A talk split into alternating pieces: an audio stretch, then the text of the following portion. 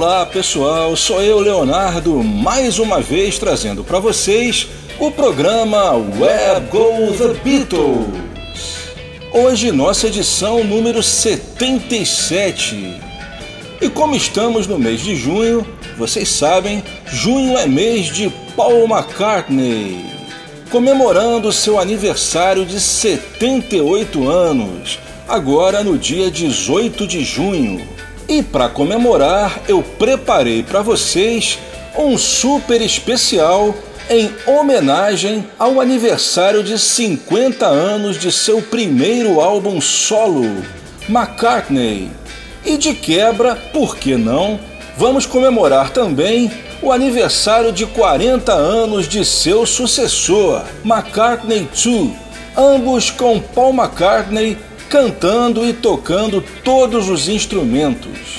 E na sessão Special Guest, o maior ídolo do Paul, Little Richard.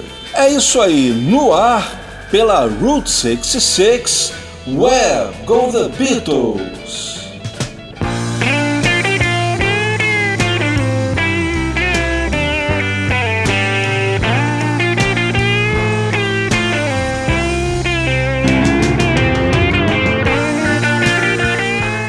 O álbum McCartney não foi o primeiro álbum solo de um Beatle, mas ele foi o primeiro álbum solo de um Beatle com canções populares. Bem, explicando melhor. Antes do McCartney, o Ringo já havia lançado seu álbum Sentimental Journey, lançado um mês antes, em março de 70.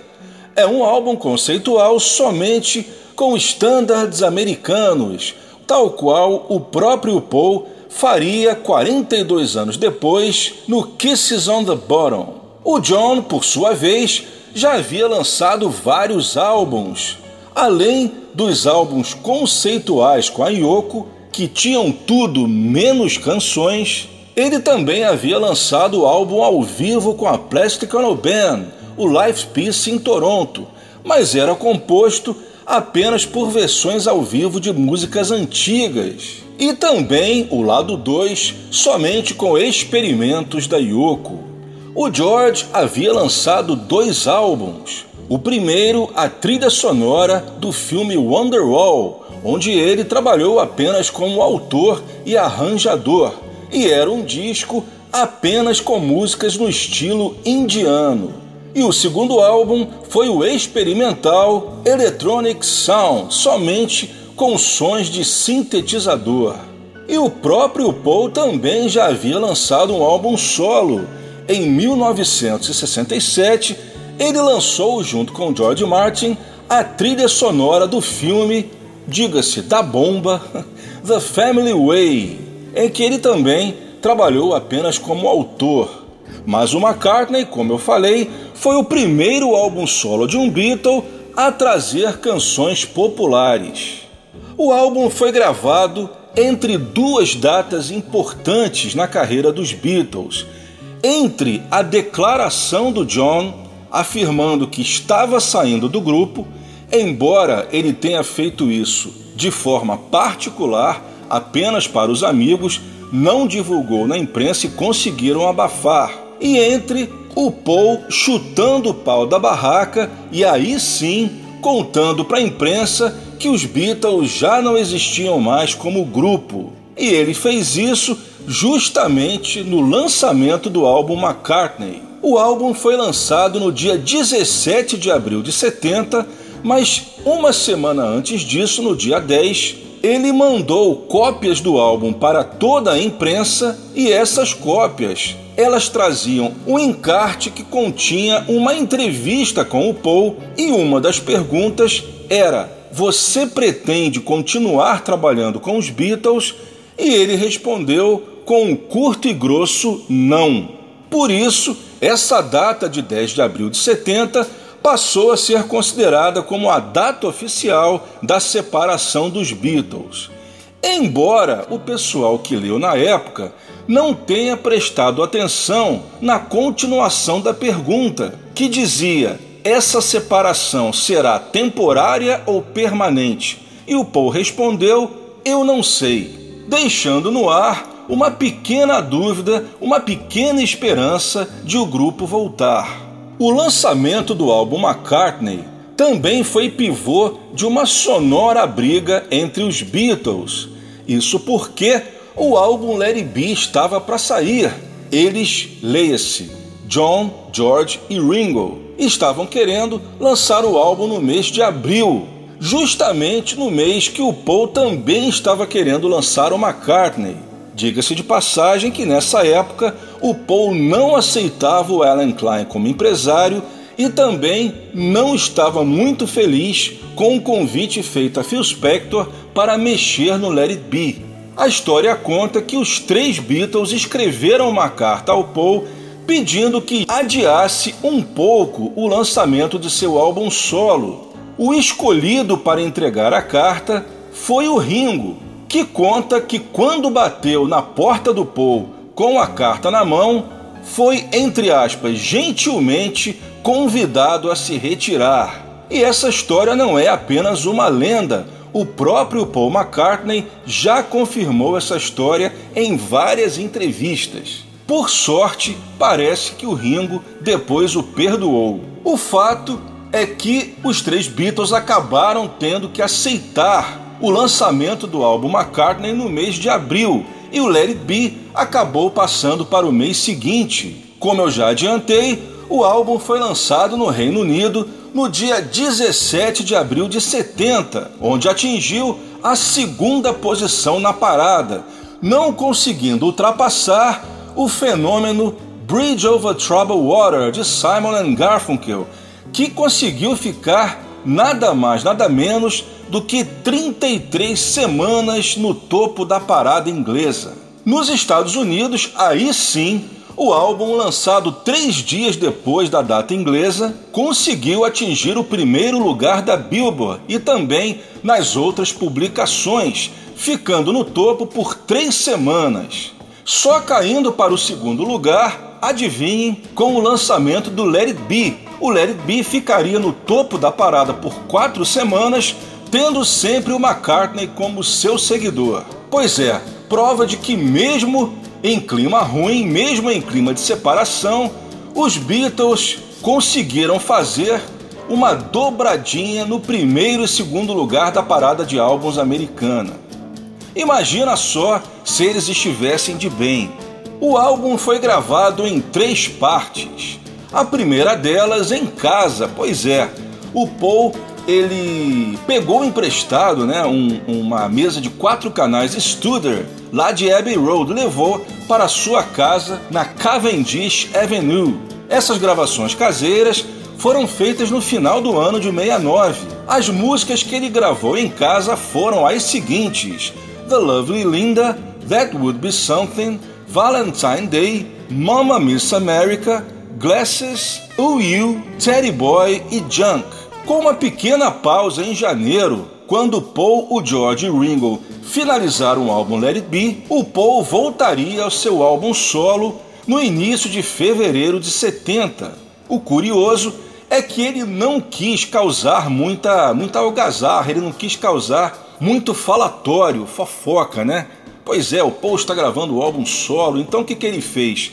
Ele agendou gravações nos estúdios Morgan, lá em Londres, com o nome de Billy Martin. Nessas sessões foram gravadas Hot as Sun, Cream Core e ele também fez overdubs nas músicas que havia gravado em casa. Pois é, mas apesar de estar gostando do clima caseiro das gravações, o Paul não resistiu em aproveitar as técnicas e facilidades de Abbey Road. Por isso, ele terminaria as gravações no velho e bom Estúdio 2 de Abbey Road. As gravações em Abbey Road foram feitas no fim de fevereiro e se estenderam até o dia 23 de março de 70, incluindo mixagens e pós-produção. E nessas sessões em Abbey Road foram gravadas as duas principais músicas do álbum, Every Night e Maybe I'm Amazed, além de Man We Was Lonely, a faixa country do álbum. Maybe I'm Amazed era sem dúvida a mais importante e melhor faixa do álbum.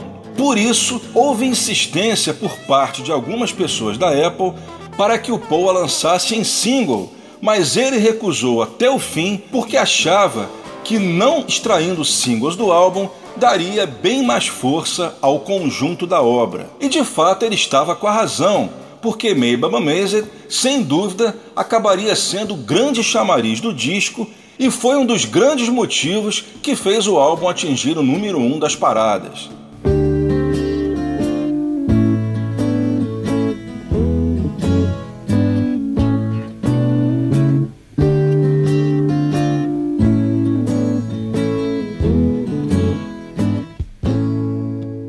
Você está ligado no Web Go The Beatles, edição número 77, junho 2020, aniversário de 78 anos de Paul McCartney.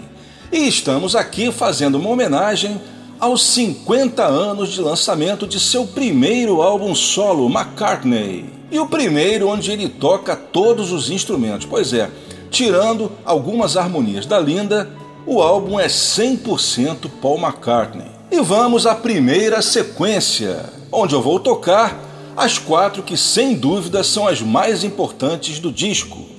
Começando, é claro, com Maybe I'm Amazed, mas eu vou tocar um remix diferente daquele que saiu no álbum. Bem, gente, para quem não lembra, há alguns anos, no site oficial do Paul, ele criou um app, né, um aplicativo chamado Road Studio, onde ele disponibilizava algumas faixas em multicanal onde você podia fazer a sua própria mixagem e depois gravar. Entre elas estava Maybe I'm Amazed. E eu, é claro, não ia deixar de participar dessa brincadeira. Eu vou tocar para vocês então o mix que eu criei de Maybe I'm Amazed a partir do Rude Studio App. Bem, entre as características dessa mixagem, vocês vão perceber que ela não tem fade-in, porque na versão do álbum McCartney a Maybe I'm ela começa com um fade-in, né? o piano vai subindo é, aos poucos. Nessa versão, o piano já começa na altura normal. Outra diferença é que no meio do solo de guitarra aparecem alguns vocais do Paul né, em sketch singing que estão omitidos na mixagem oficial, omitidos ou pelo menos mixados muito baixo e, e que a gente não consegue ouvir.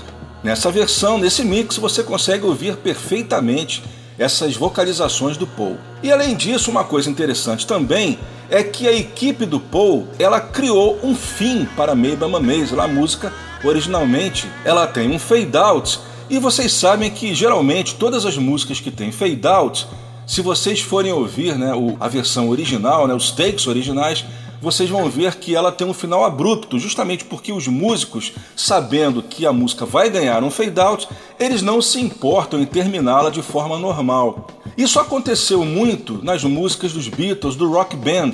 Várias músicas que têm fade out, como por exemplo Boys, Day Tripper, né, são agora as que me vêm à cabeça. A equipe do Rock Band criou um final normal para as músicas, através de edições, né? Eles fizeram isso. E foi o que fizeram também com essa versão de Maybe I'm Amazed. Em vez de deixar o final original de forma abrupta, ou então né, fazer um fade out, eles criaram um fim normal, o que fez com que a música ficasse com uma duração um pouco menor. Em seguida, Every Night, música que o Paul já tinha ensaiado nas sessões do It Be em janeiro de 69, embora né, naqueles ensaios a gente perceba que a música ainda estava incompleta. Every Night, assim como Maybe I'm Amazed, foi gravada nos estúdios Abbey Road no dia 22 de fevereiro de 70. A terceira será Junk, música que também o Paul já tocava com os Beatles e a primeira gravação conhecida da Junk foi feita durante as gravações dos demos para o álbum branco na casa do George em Isher. E para terminar, Teddy Boy, mais uma música que o Paul já havia tocado com os Beatles. Essa música o Paul gravou com os Beatles nas sessões do Let It Be, embora seja mais um ensaio do que uma gravação propriamente dita. É isso aí, a gente começa então com o grande clássico Maybe I'm Amazed.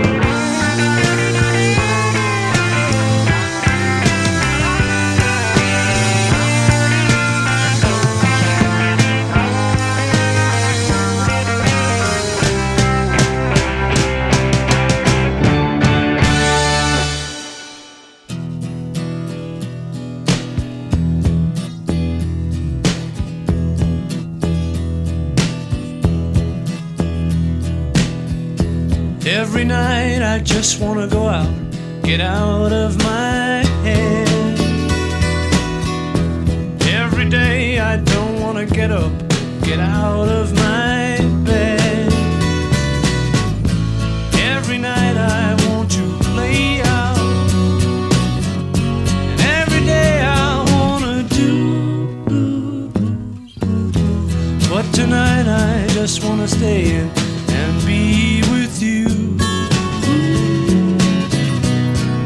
and be with you.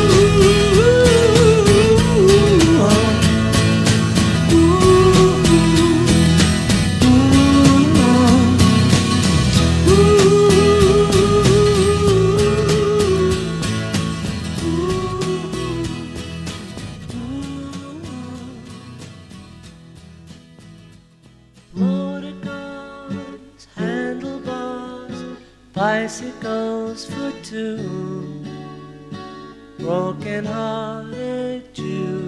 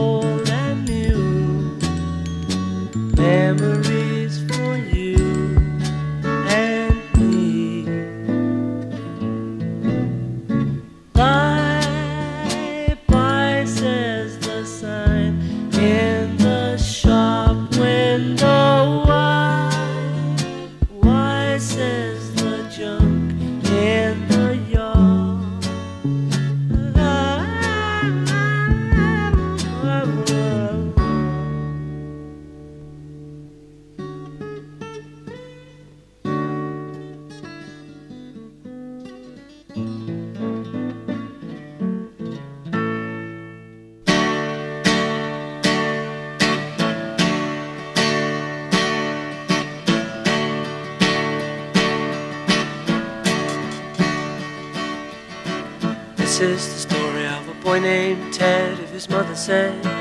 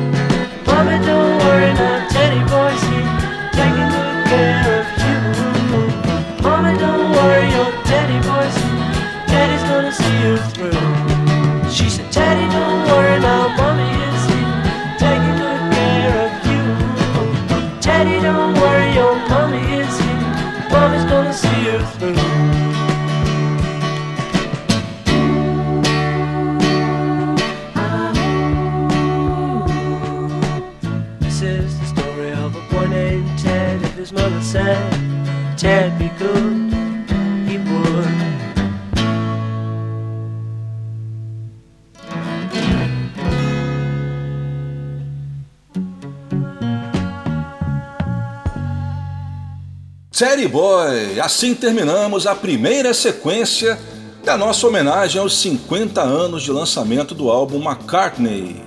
Teddy Boy começou a ser gravado em casa em dezembro de 69 e teve seus overdubs feitos nos estúdios Morgan em Londres em fevereiro de 70. Antes ouvimos Junk. Assim como Teddy Boy, também foi gravado em casa com overdubs feitos nos estúdios Morgan. A segunda, o grande clássico Every Night, que se tornaria uma das grandes favoritas de shows do Paul, gravada em Abbey Road no dia 22 de fevereiro de 70. E a primeira não poderia deixar de ser Maybe I'm Amazed, música que Paul fez para sua eterna linda. Assim como Every Night, também gravada em Abbey Road no dia 22 de fevereiro de 70. Aqui presente num remix estéreo inédito oficialmente todas as quatro faixas, com Paul McCartney tocando todos os instrumentos.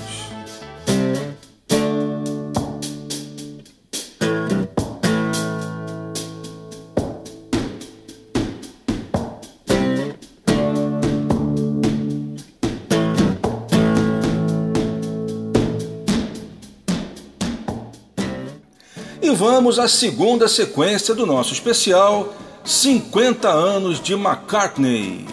Vamos começar com um dos melhores rocks do álbum, Oh You, faixa que abre o lado 2 do álbum. Essa música originalmente era uma faixa apenas instrumental. O Paul acabou criando a letra durante as gravações. Em seguida, uma das primeiras composições do Paul, composta no fim dos anos 50, Hot as Sun, gravada inteiramente nos estúdios Morgan. No álbum, Hot as Sun foi incluída num medley com a faixa Glasses, que se trata apenas de sons feitos em copos d'água. E a Glasses no álbum, ela é cortada abruptamente por um trecho da canção Suicide, que não está acreditada no álbum. Ela foi acreditada apenas na entrevista que vinha encartada nas edições promocionais. A versão que eu vou tocar para vocês é o medley Hot as Sun, Glasses e Suicide, só que eu vou tocar com a versão inteira de Suicide, que saiu finalmente na versão da Archive Collection do McCartney em 2011. A versão que saiu no álbum traz apenas 8 segundos. Essa versão tem cerca de 3 minutos a gente percebe claramente que a música ainda está em fase de composição. E a verdade é que ela se encontra nesse estado até hoje. Ao que parece, o Paul nunca chegou a finalizá-la. Outra curiosidade sobre Suicide é que o Paul a compôs com intenção de dá-la ao Frank Sinatra, e a história diz que ele teria recusado gravá-la porque não gostou de seu título. Bem, eu não sei se isso procede, porque se a questão era o título, era apenas questão de mudá-lo, né? Ou seja, nós nunca saberemos. A terceira da sequência, vamos ouvir a versão ao vivo de Every Night, que saiu oficialmente no álbum duplo Concerts for the People of Campuchi. Esse álbum saiu no dia 30 de março de 81 pela Atlantic Records. É um álbum duplo e os Wings ocupam todo o lado 4. Esse show foi realizado no dia 29 de dezembro de 79 e foi o último show dos Wings. E até hoje não foi lançado oficialmente em CD. Uma pena, né? E para terminar, eu trago outro remix de Maybe I'm Amazed. E dessa vez vamos ouvir uma versão somente com Paul cantando ao piano, sendo que no final ele troca o piano pelo órgão. É isso aí, começamos então com o grande rock do disco, O You. Don't cry, little baby. Don't cry. Daddy's gonna play you a lullaby. One, two. One, two, three.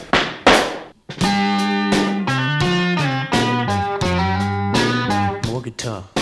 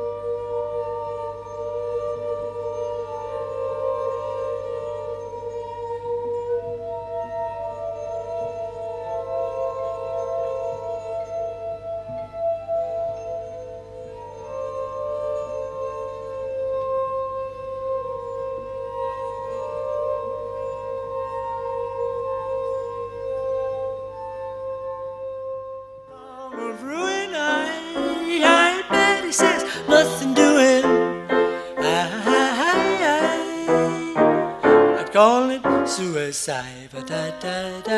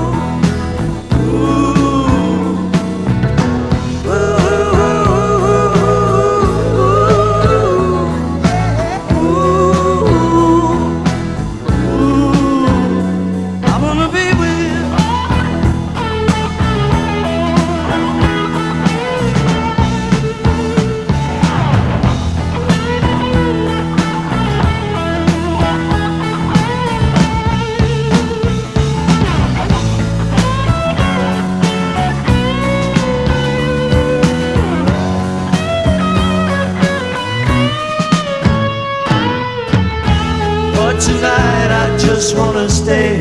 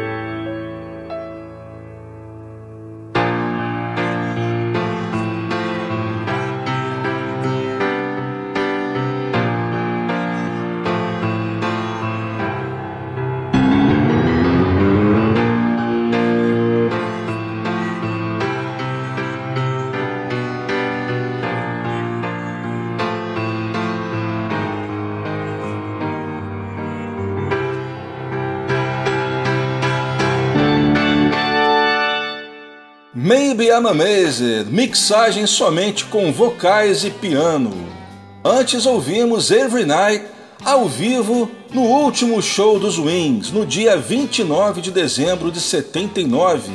Antes ouvimos o medley Hot Sun, Glasses e Suicide, sendo que essa última está em sua versão completa. Glasses e Suicide foram inteiramente gravadas na casa do povo em dezembro de 69.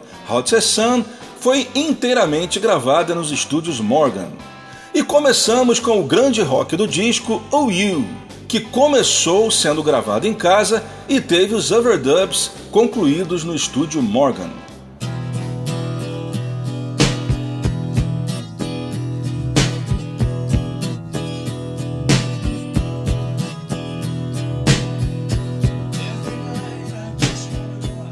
Você está ouvindo Web Go The Beatles com Leonardo Conde de Alencar. Hoje, nossa edição número 77, aniversário de Paul McCartney. E nessa primeira parte do programa, estamos comemorando os 50 anos do lançamento de McCartney, seu primeiro álbum solo, onde o Paul toca todos os instrumentos. E eu vou começar essa terceira sequência com Mama Miss America, uma das melhores faixas instrumentais de toda a carreira do Paul. O interessante é que, na verdade, essa gravação, tal como saiu no álbum McCartney, é um medley com duas músicas totalmente diferentes. Inclusive, é bem fácil você distinguir quando termina uma e começa a outra porque as duas têm um andamento bem diferente. O nome original da primeira música do medley era Rock and Roll Springtime, conforme a gente pode ouvir o Paul anunciando a faixa. A segunda música do medley, a gente não sabe ao certo qual era o nome dela, mas eu suponho que seja Mama Miss America, que acabou ficando como o título do medley. Mama Miss America foi a única faixa do álbum McCartney que foi inteiramente gravada em casa, sem a necessidade de overdubs de estúdio. Em seguida, a gente ouve Man We Was Lonely, a faixa country do álbum. Essa música foi a última a ser gravada para o McCartney, no dia 25 de fevereiro de 70 em Abbey Road. O Paul inclusive conta que a parte do meio da música, ou como se diz lá fora, a bridge ou middle eight, foi composto um pouco antes da gravação. E para terminar essa sequência e também a parte do programa em homenagem ao álbum McCartney, eu vou tocar duas músicas que saíram no álbum, mas em versões com os Beatles. A primeira delas, Teddy Boy, versão que sairia no inédito álbum Get Back, que chegou a ser compilado pelo engenheiro Glyn Jones e que sairia em maio de 69, mas que acabou cancelado pelo grupo. Eu vou tocar inclusive a mixagem de Teddy Boy, que foi feita especialmente para o Get Back. É uma edição que corta alguns trechos que meio que deixam a, a, gravação mais com cara de ensaio. Ou seja, o que o Glenn Jones fez ao fazer essa edição foi deixar a música o mais próximo possível de uma versão, digamos assim, lançável. E a gente espera que esse mix saia finalmente, oficialmente, na caixa do Larry B, que parece que ficou para o ano que vem. Lembrando também que o Anthology 3 inclui uma versão de Teddy Boy com os Beatles, também das sessões do Larry B, em janeiro de 69, mas é uma edição que o George Martin fez juntando dois takes da música, portanto, diferente dessa versão que a gente vai ouvir agora. E para terminar, o demo de Junk, gravado na casa do George Harrison em meados de maio de 68 os famosos Isher Demos. Esses demos foram lançados oficialmente na caixa deluxe do álbum branco de 50 anos, e alguns deles, como a própria Junk, já haviam saído bem antes disso, em 96, dentro do Anthology 3, embora a Junk tenha saído numa mixagem bem diferente dessa que saiu agora no álbum branco. A versão que saiu no álbum branco é um pouco mais longa e é uma mixagem também onde a gente ouve com mais clareza o segundo violão e o segundo vocal do Paul, que ficaram omitidos, quase que totalmente omitidos, na versão do Anthology. É isso aí, a gente começa então com a instrumental Mama Miss America.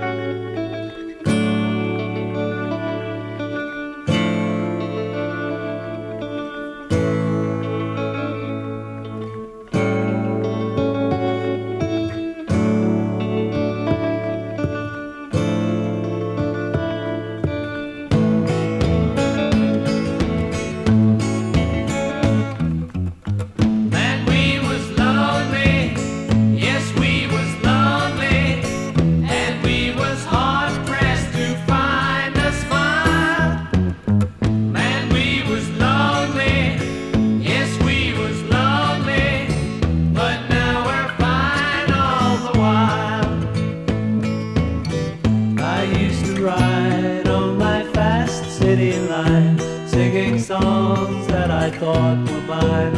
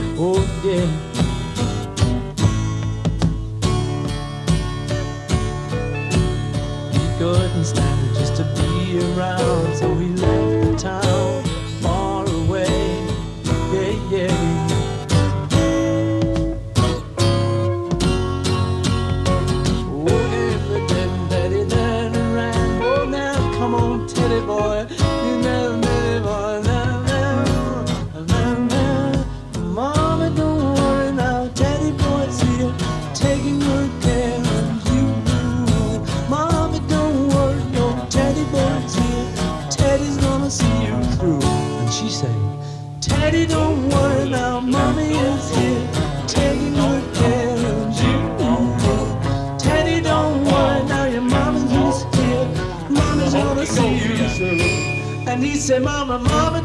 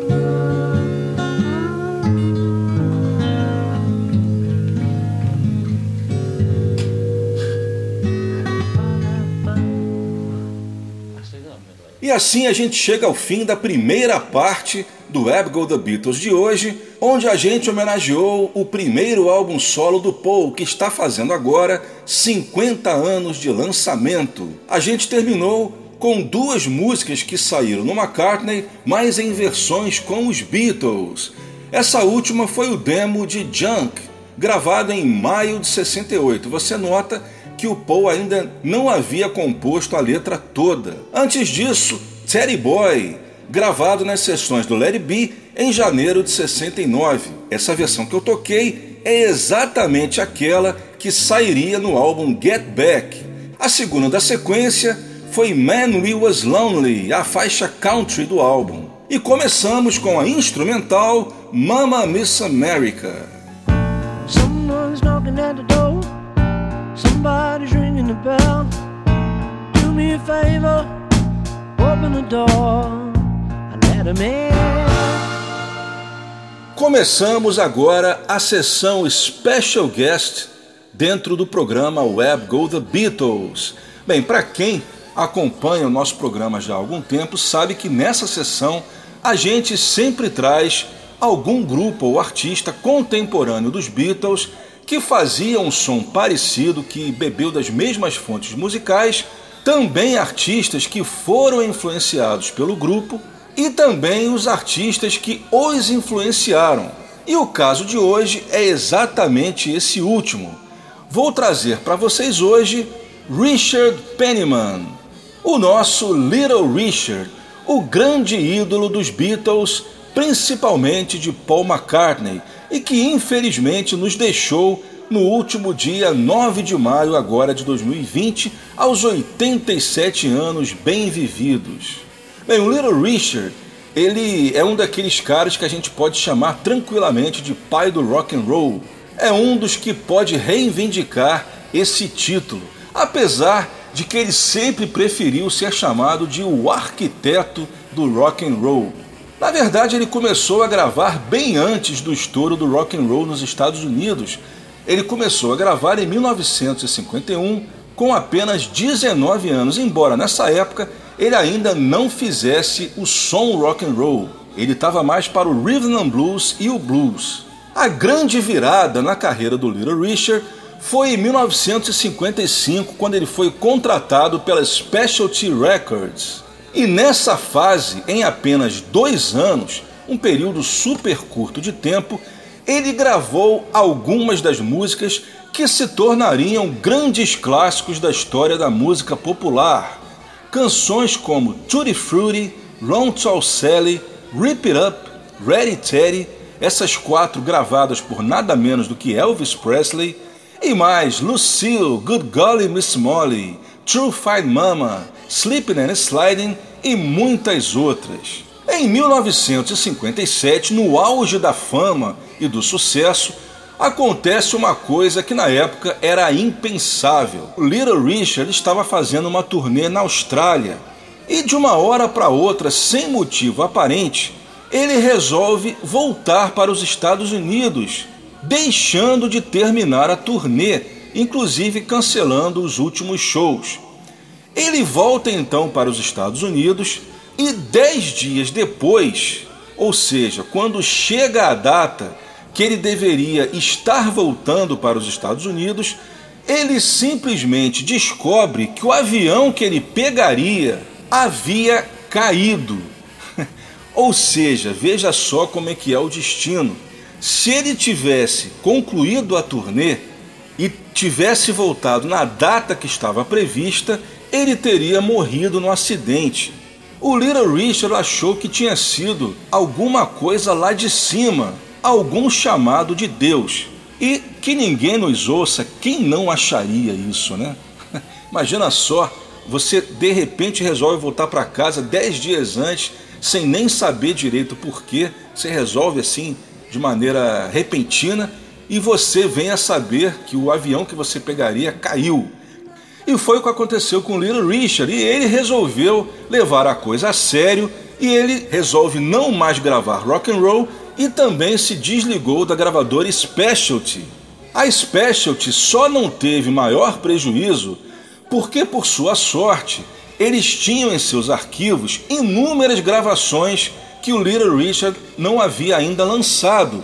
Então, nos dois anos seguintes, de 57 a 59, a Specialty continuou lançando material inédito do Little Richard, incluindo alguns de seus grandes hits, por exemplo, Good Golly Miss Molly, foi lançado nessa época. Para você ver né, a qualidade do trabalho do Little Richard, uma música que era uma sobra acabaria se tornando um dos grandes clássicos do rock and roll. Mas ele não conseguiria ficar muito tempo afastado do rock. Cinco anos depois, em 1962, ele recebe um convite de um empresário para fazer uma turnê na Inglaterra, abrindo os shows do genial Sam Cooke. De início ele não gostou muito da ideia, mas depois acabou convencido quando falaram para ele que ele poderia usar a renda da turnê em prol de sua igreja. Diz a lenda que ele havia combinado com o empresário que só cantaria gospel só que como ele iria abrir para o Sam Cooke, depois né, que ele terminou o primeiro show onde ele cantou somente músicas gospel, ele viu o Sam Cooke entrando no palco e simplesmente causando delírio nas meninas que estavam presentes na plateia. E o pessoal que estava lá conta que ao ver o Sam Cooke causando esse frisson nas garotas, ele pensou: eu não vou deixar o Sam Cooke aparecer mais do que eu. E foi aí então que ele subiu no dia seguinte, né, na abertura do show do dia seguinte, e já começou com um petardo de Tutti Frutti, a Wabap Lubap, a Wab Bam Boom, e incendiou a plateia e fez as pazes com o seu rock and roll. Pois é, e a partir daí, o Little Richard continuou gravando né, nos dois estilos ele continuou gravando tanto rock and roll como gospel e foi um artista sempre muito presente, não só no mercado fonográfico, como também em shows e na televisão, inclusive tendo vindo ao Brasil em algumas ocasiões. E a gente pode considerar que ele morreu no palco, porque ele sofria de câncer. Ele só parou mesmo quando a doença começou a ficar mais séria e ele passou a ter que usar uma cadeira de rodas. E hoje aqui no Web Go The Beatles, no especial de aniversário de seu maior fã, a gente vai prestar um tributo ao genial Little Richard. Bem, e vocês que também acompanham o programa já há bastante tempo, vocês sabem que quando eu trago aqui algum artista muito famoso, eu sempre evito tocar músicas muito conhecidas, justamente para que vocês possam conhecer o trabalho mais obscuro do artista. E hoje não vai ser diferente. Eu vou trazer quatro músicas que eu acredito que o público em geral não conheça. E eu vou começar com o cover de I Saw Her Standing There, que ele gravou em 1970 para o álbum The Real Thing, da Reprise Records. Eu fico imaginando a cara de felicidade que o Paul McCartney fez quando ouviu essa gravação. Imagina só, você tem um ídolo na sua adolescência e de repente você ouve o seu ídolo interpretando uma canção sua.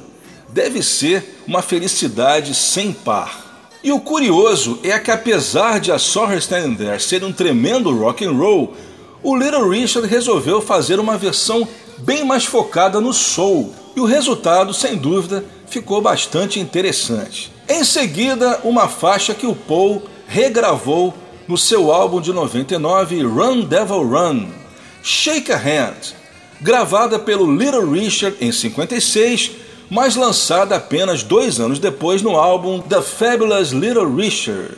A terceira da sequência é uma composição do próprio Richard, Bama Lama Lama Lu, a música que representou a volta do Little Richard aos discos de rock and roll. Pois é, como eu falei para vocês, ele já havia voltado aos shows de rock em 62, mas ele só voltaria a gravar rock and roll em 64, cinco anos depois do seu último lançamento no estilo. Esse disco, esse compacto, foi lançado também pela Specialty e é uma música onde o Little Richard faz menção a vários de seus clássicos, tanto na melodia quanto na letra. E foi essa música também que fez com que o Little Richard voltasse às paradas em plena Beatlemania. E para terminar, uma surpresa, uma música que é totalmente diferente de tudo que eu acredito que você já tenha ouvido do Little Richard. É a sua interpretação para um clássico do doo-wop, doo-wop gospel no caso, Crying in the Chapel. Eu acredito que vocês associem essa música mais ao Elvis, que foi quem conseguiu o maior hit single com essa canção, no caso em 1965. O Elvis gravou essa música em 60 com a intenção de lançá-la no álbum His Hand in Mine, o seu primeiro álbum gospel, mas por algum motivo ela não foi lançada e só foi lançada cinco anos depois em single. A interpretação do Little Richard foi lançada em 63 em single pela Atlantic Records. E é um grande exemplo onde a gente pode constatar a grande diversidade vocal do Little Richard. É isso aí, começamos então com o cover de A Saw Her Standing There.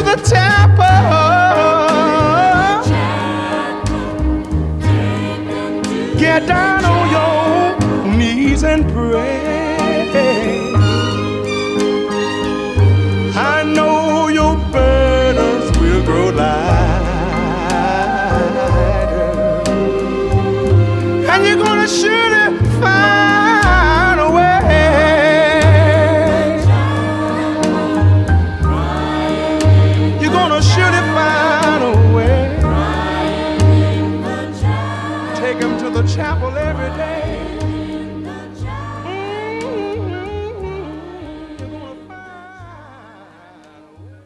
E assim terminamos a sessão Special Guest do Web Go The Beatles dessa edição de junho, aniversário de Paul McCartney. Essa última foi Crying in the Chapel, a interpretação do Little Richard para esse imortal doo-wop gospel de 63. Antes ouvimos o single que representou a sua volta ao rock and roll em 1964, Bama Lama Lama Lu, composição do próprio Richard. A segunda foi Shake a Hand, lançada em 58 e regravada pelo Paul McCartney no álbum Run Devil Run. E começamos com a regravação de A Saw Her Standing There de 1970. Uma versão que está bem mais para Wilson Pickett do que os Beatles.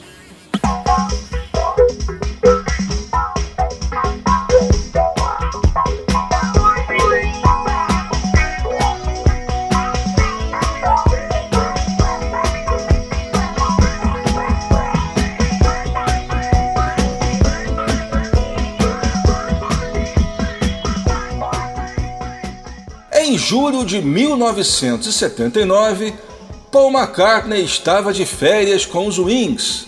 Ele havia acabado de lançar o álbum Back to the Egg e a turnê inglesa que ele faria com a banda ainda estava longe, começaria em dezembro de 79. Portanto, de férias, o Paul resolveu experimentar os seus aparelhos eletrônicos e gravou uma série de composições que ele estava lapidando naquele julho de 79. A princípio, a ideia do Paul não era lançar isso em disco, mas pelas circunstâncias ele acabou lançando. Que circunstâncias eram essas, né?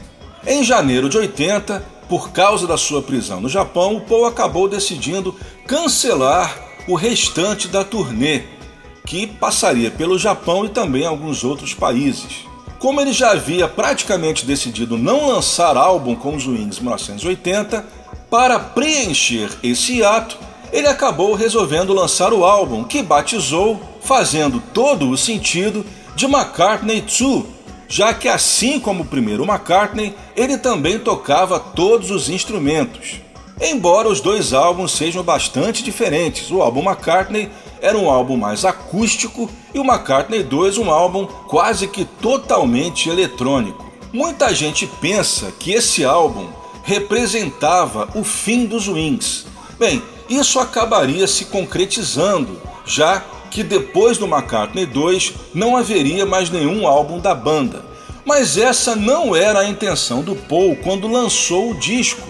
A gente constata isso quando lembra que os Wings ensaiaram diversas vezes ao longo de 1980, até mesmo depois do lançamento do McCartney 2.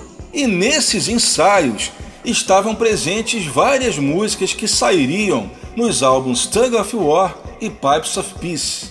Seria apenas uma pausa no grupo, não o fim. Bem, se você quiser saber com bem mais detalhes sobre o fim dos Wings, eu convido você a ouvir o especial que eu fiz sobre o Back to the Egg, que acabaria se tornando o último álbum do grupo, mesmo que na época o Paul não tivesse essa intenção.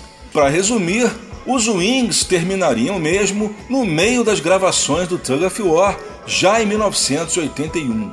O álbum McCartney 2 foi lançado na Grã-Bretanha em 16 de maio de 1980, atingindo o primeiro lugar na parada, onde permaneceu por duas semanas.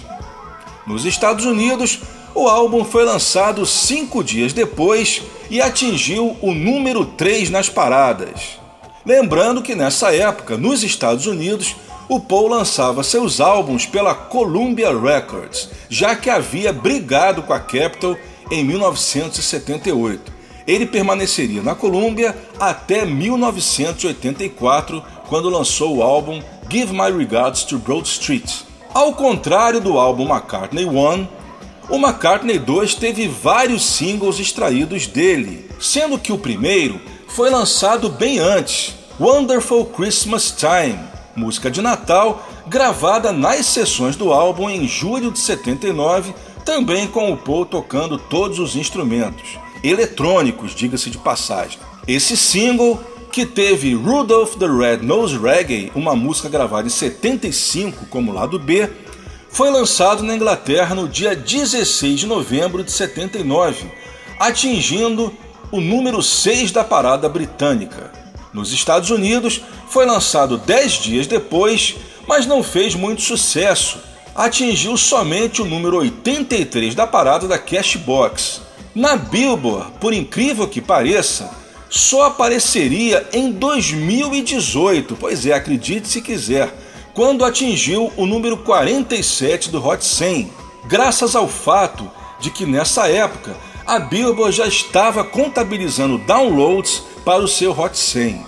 Para uma música que havia sido lançada 40 anos antes, até que não foi mal. Cerca de um mês antes do álbum, no dia 11 de abril de 80, o Paul lança o single Coming Up, que trazia no lado B a versão de Coming Up ao vivo em Glasgow no dia 17 de dezembro de 79 e a faixa instrumental Lunchbox Odd Socks, que havia sido gravada nas sessões de Venus on Mars em fevereiro de 75. Na Inglaterra, o single atingiu o número 2 nas paradas. Nos Estados Unidos, aí sim, o single atingiu o primeiro lugar, onde permaneceu durante três semanas. Nos Estados Unidos, o single foi lançado quatro dias depois. O curioso é que nos Estados Unidos, as rádios deram preferência à versão ao vivo. Isso explica por que nas coletâneas americanas, como a versão americana do All the Best e também na versão americana do Wingspan, aparece a versão ao vivo e não a versão de estúdio, como acontece nas coletâneas lançadas na Inglaterra e também no Brasil. O terceiro single do álbum foi a balada Waterfalls. O lado B trazia outra canção gravada nas sessões do álbum, mas que não entrou no disco, Check My Machine, que acabaria se tornando ao longo dos anos uma grande preferida de DJs. Waterfalls foi top 10 na Inglaterra, mas não fez muito sucesso nos Estados Unidos. Na Inglaterra, o single foi lançado em 13 de junho de 80 e atingiu o número 9 da parada inglesa. Nos Estados Unidos, o single foi lançado no dia 22 de julho e atingiu somente o número 106 da parada. Na Inglaterra, o Paul ainda lançaria mais um single do álbum, Temporary Secretary, com Secret Friend. Como Secret Friend era uma música de seus 10 minutos, o single foi lançado apenas no formato 12 polegadas. O single de 12 polegadas foi lançado em 19 de setembro de 80. Bem, não se sabe porquê, mas o single teve uma tiragem extremamente limitada, o que fez com que ele não vendesse cópias o suficiente para entrar na parada. Secret Friend também é uma música que não aparece no álbum. Além dessas músicas que saíram como lado B, o Paul também gravou outras faixas que acabaram sobrando do álbum, entre elas Blue Sway, Mr. H. Atom, You Know I'll Get You Baby, Boogie Wooble e All You Horse Riders. Todas essas faixas, como também os lados B, saíram todos na edição da Archive Collection do McCartney 2 em 2011.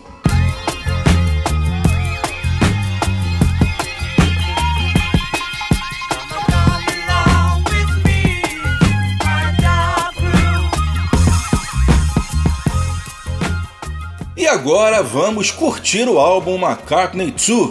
Eu vou começar com o grande hit, o hit single do disco Coming Up, que até hoje, né, 40 anos depois, é um dos maiores clássicos de Paul McCartney, música que sempre tem que tocar em todos os shows, senão o pessoal reclama.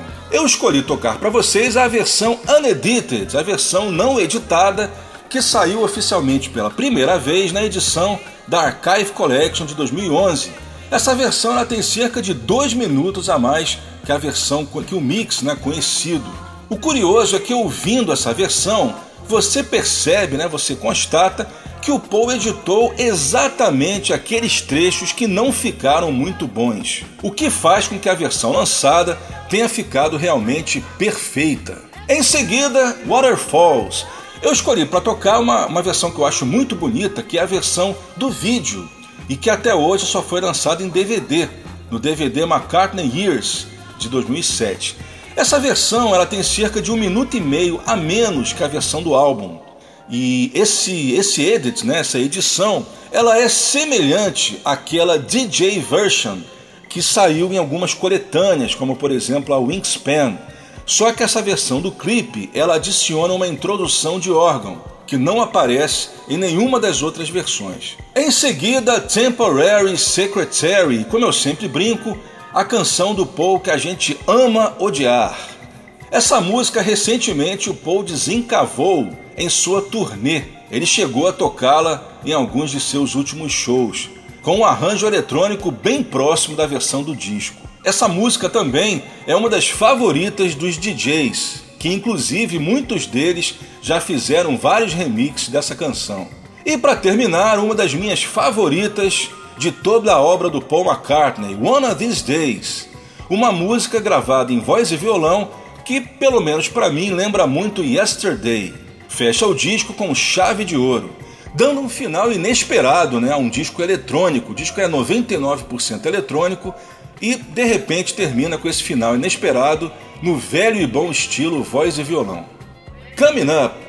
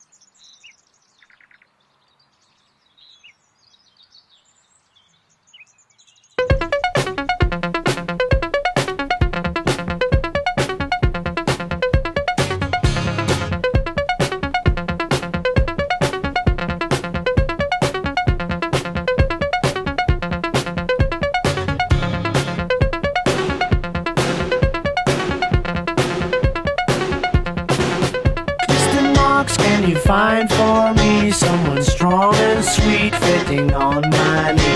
She can keep her job if she gets it wrong. Ah, but Mr. Marks, I won't need her long. All I need is help for a little while. We can take dictation and learn to smile. And a temporary secretary is what I need for to do the job. I need a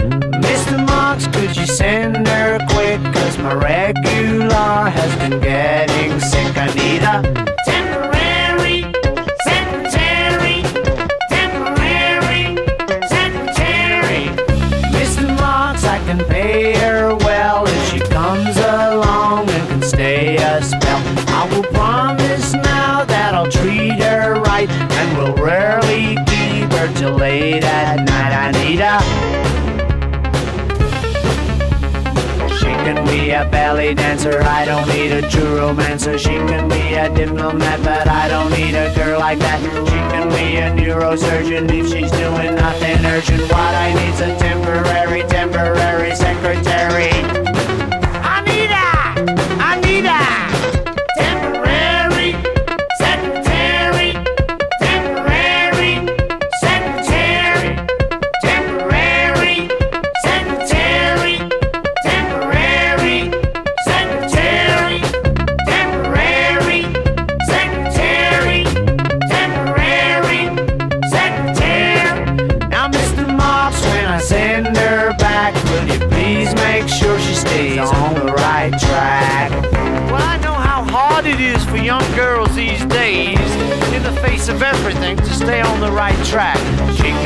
A belly dancer, I don't need a true romancer. She can be a diplomat, but I don't need a girl like that. She can be a neurosurgeon if she's doing nothing urgent. What I need's a temporary, temporary secretary.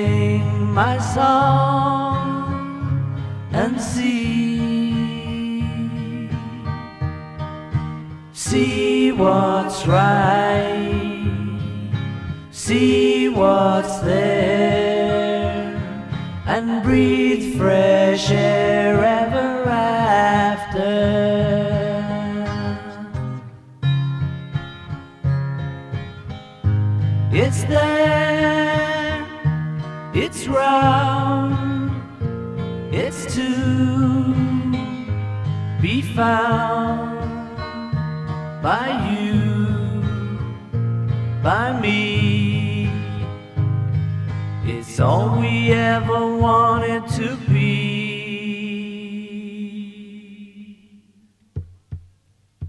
One of these days, when we both are at our ease, when you've got time to please yourself,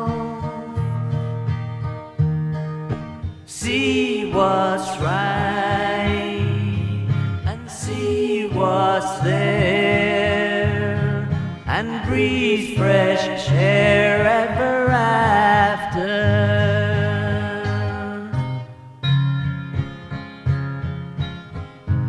It's there, it's round, it's to be found by you, by me. It's all we ever wanted to see.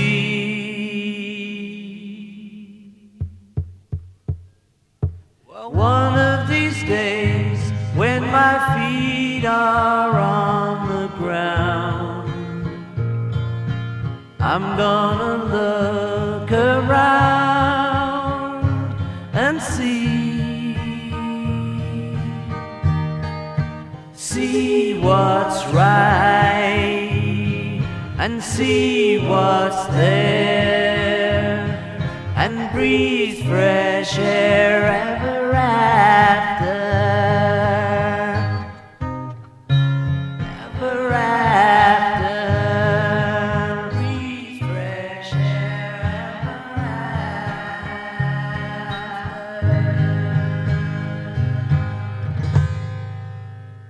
Essa foi a quinta sequência da nossa edição de hoje, aniversário de 78 de Paul McCartney. Nessa parte do programa, estamos homenageando os 40 anos de lançamento do álbum McCartney 2. Nessa sequência, a gente ouviu One of These Days, uma das minhas preferidas do álbum. Antes, como eu já falei, aquela música que todos nós amamos odiar, Temporary Secretary. A segunda, toquei Waterfalls, o segundo single do álbum. Eu toquei a versão do vídeo. E começamos com a versão não editada de Coming Up, a versão na íntegra, né? a versão original, que depois seria editada para ser lançada em single e no LP.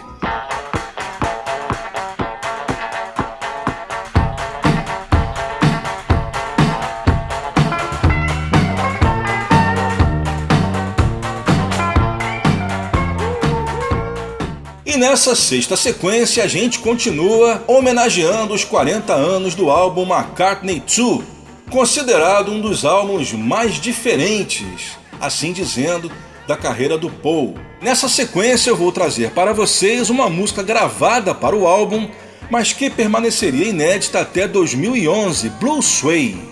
O interessante é que o Paul ele tentou reviver essa música em 86 ele pegou né, os tapes originais e adicionou uma orquestra, uma orquestração do maestro Richard Niles.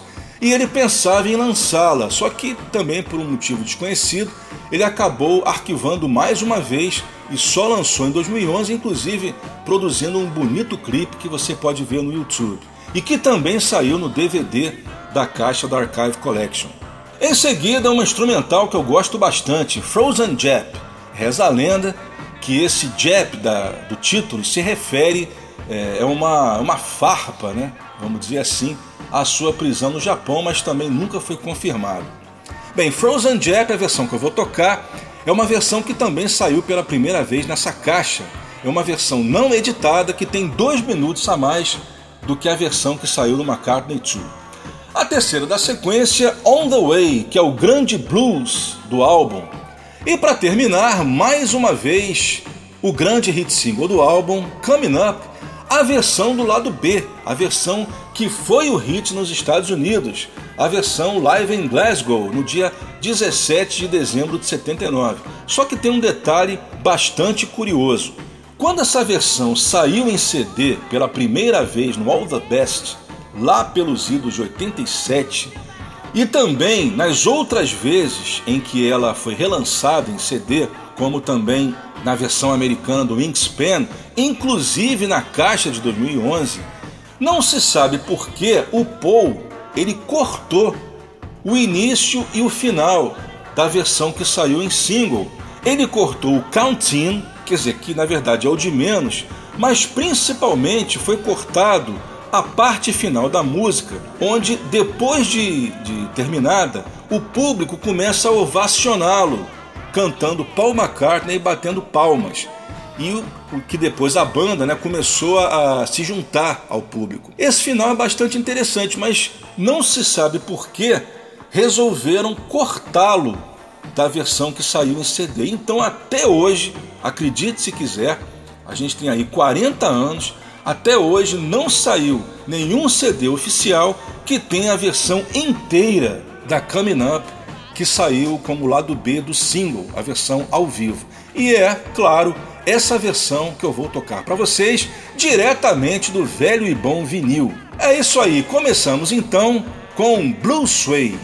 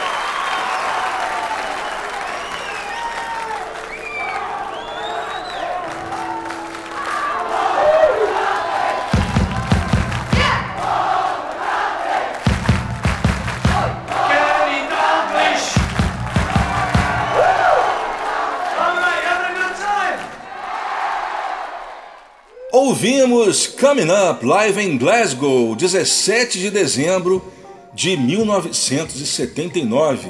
Penúltimo show dos Wings. O último seria o Concerts for the People of Camputi 12 dias depois. Eu toquei a versão inteira com direito à ovação no final, que foi cortado da versão que saiu em CD. Antes ouvimos o grande blues do álbum On the Way. A segunda, a instrumental Frozen Jap, versão completa, com cerca de dois minutos a mais que a versão do álbum. E começamos com a inédita até então Blue Sway, que saiu apenas em 2011, mas que foi gravada nas sessões do álbum McCartney 2. One, two, three,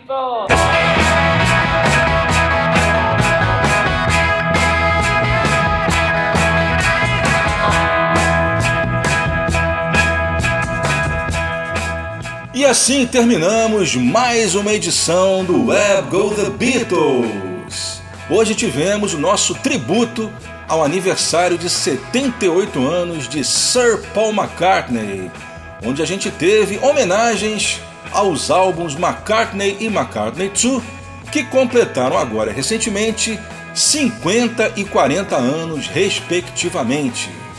O Web Go The Beatles tem a produção, edição, texto e apresentação deste que vos fala Leonardo Conde de Alencar.